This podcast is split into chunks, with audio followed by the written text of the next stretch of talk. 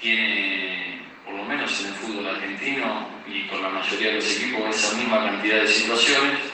Hoy fue eficaz, nosotros eh, carecimos de contundencia. con Carlos Neaudi por Radio M.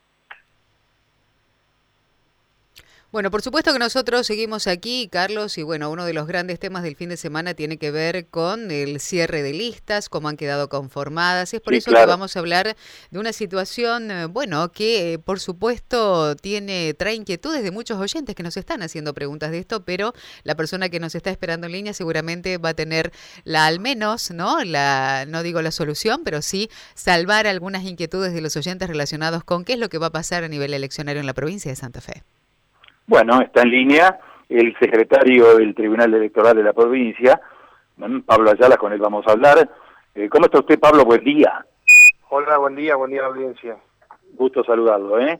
eh bueno, estamos este, eh, asistiendo a un periodo en el cual menos de 50 días nos quedan para llegar a las primarias abiertas, simultáneas, obligatorias.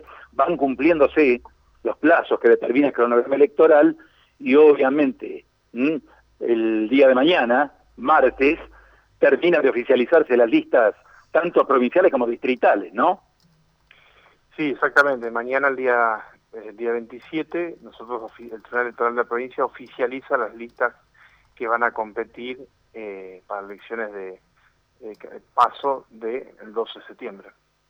Uno imagina que deben tener una enorme tarea, primero por la cantidad de listas, la territorialidad que tiene Santa Fe es impresionante, y bueno, y tratándose de una primaria donde convergen distintas agrupaciones políticas en los frentes, la tarea debe ser ímproba, ¿no? Fundamentalmente revisando lista por lista, elector por elector y candidato por candidato, ¿no? Sí, sí, es, es un, la tecnología ayuda eh, un poco para, para hacer los cruzamientos de datos, pero sí, hay mucho trabajo manual, o sea, eh, cargar las listas, cargar los avales, eh, sí, sí, es una elección las elecciones intermedias en la provincia de Santa Fe suelen tener mayor cantidad de listas que, las elecciones de término general, por lo cual eh, hay mucha participación de partidos distritales en muchas comunas, con lo cual eso incrementa el número de listas. Sí, estamos hablando que vamos a estar alrededor de 1.300 listas en toda la provincia de Santa Fe. Claro, es una enormidad. Pablo, le consulto, están trabajando, eh, veía días pasados que estaban trabajando a horario corrido todo el día casi, ¿no? Sí, sí, sí, de las 7 de la mañana hasta las 20 horas, que era el horario de restricción vehicular. Sábado y este domingo también. Este tema de la pandemia y las limitaciones que imponen en algunos casos, a ver, eh, por casos de aislamiento, por casos de factores de riesgo, eh, ¿ha impactado en la cantidad personal que tienen?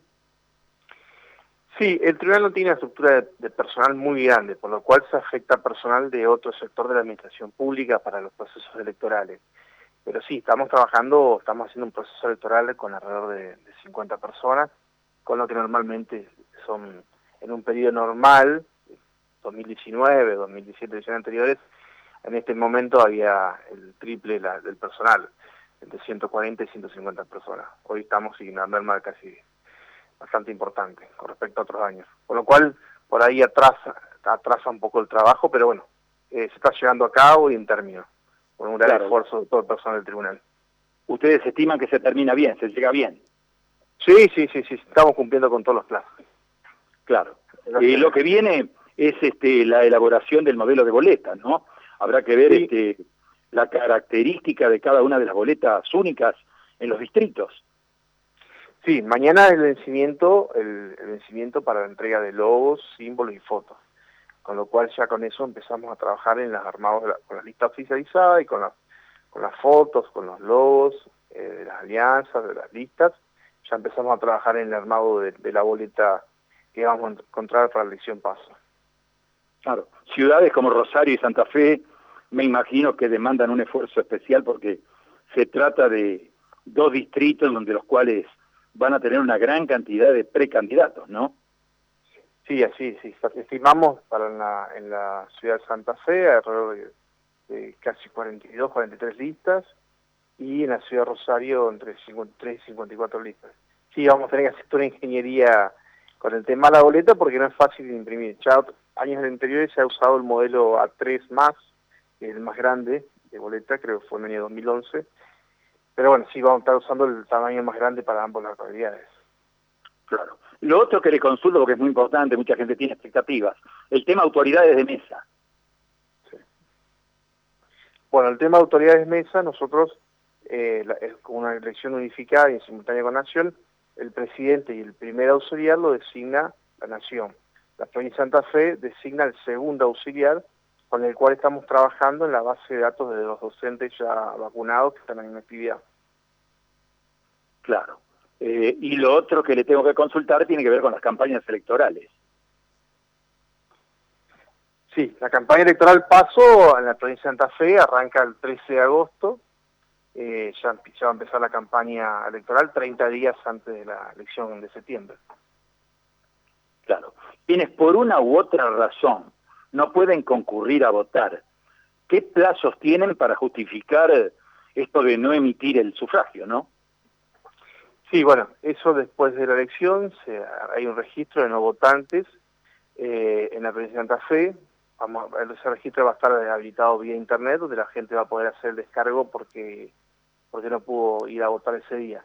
Igualmente, se está trabajando, estamos esperando instrucciones de Nación, de la Cámara Nacional Electoral específicamente, porque va a haber un formulario online después de las 6 de la tarde para aquellas personas que se han tenido algún problema, algún síntoma de COVID, algún síntoma relacionado con la, con la enfermedad, eh, un formulario de excusación de, de haber ido a votar.